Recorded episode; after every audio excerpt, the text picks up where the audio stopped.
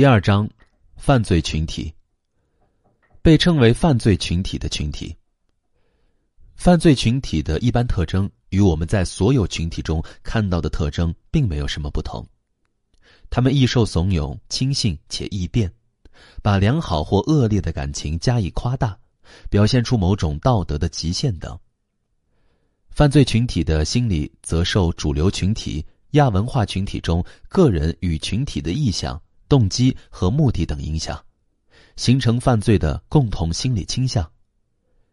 之前说过，当个人融入群体后，会产生一段莫名其妙的兴奋期，因为自己找到组织归属而欢喜，也因为现场的仪式感染。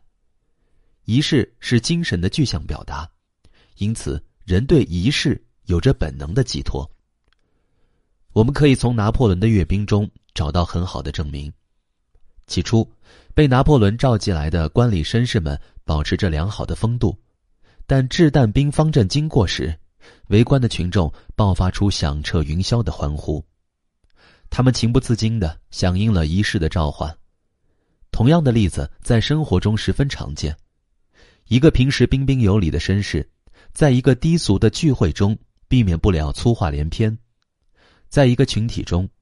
当个体与多数人的意见不一致时，他会感到来自群体的压力，因此，在知觉、判断与行为上被迫和群体中多数人趋于一致。这种从众行为，大多数人都无法避免。兴奋期过后，群体就会进入一种纯粹自动无意识状态，他失去了所有思考力，受各种暗示的支配。并且非常容易将这些暗示付诸行动，于是群体犯罪行为的悲剧就发生了。因此，从一般心理来看，很难把它说成是一个犯罪群体。我对这一错误的判断保留意见，是因为最近一些心理学研究使这观点十分盛行。不错，群体的一些行为，如果仅就其动机而论。的确与平时的犯罪动机有很大的不同，但是在某些情况下，这种犯罪行为和一只为了保存体力的老虎先让其幼虎咬死猎物，比如一个印度人，然后再把它吃掉的行为是一样的，借刀杀人而已。犯罪动机，一般来说，群体的犯罪行为完全受一种强烈暗示的支配。这种暗示往往打着高尚的旗号，参与犯罪的群体事后坚信他们的行为是在履行义务，挽救社会。这是群体犯罪行为与普通犯罪行为最大的不同。这些不同突出表现在以下三个方面：普通的犯罪动机卑劣，群体犯罪动机大多冠冕堂皇，参与者并不认为自己进行的是犯罪行为。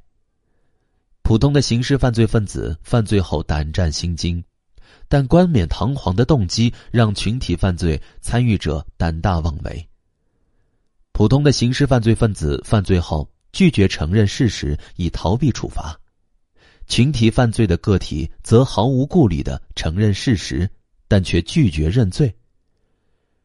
动机论者会认为，这些犯罪成员之所以犯罪，是因为被教唆。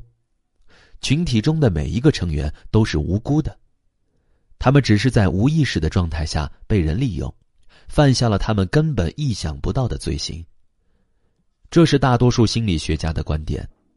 倘若这种谬论成立，那么某个犯罪分子杀人越货后招出主谋，我们就可以判该犯罪分子为无罪。事实上，所有的行为皆以结果论而非动机。一个犯罪未遂的人和犯罪成立的人的处分大不相同。因此，我认为，犯罪行为一旦被实施，只有轻重大小，没有高尚卑劣之分。对于被害人来说，两者造成的后果同样是伤害，而群体犯罪导致的结果更加惨重。感谢收听，欢迎继续关注下一集的精彩内容。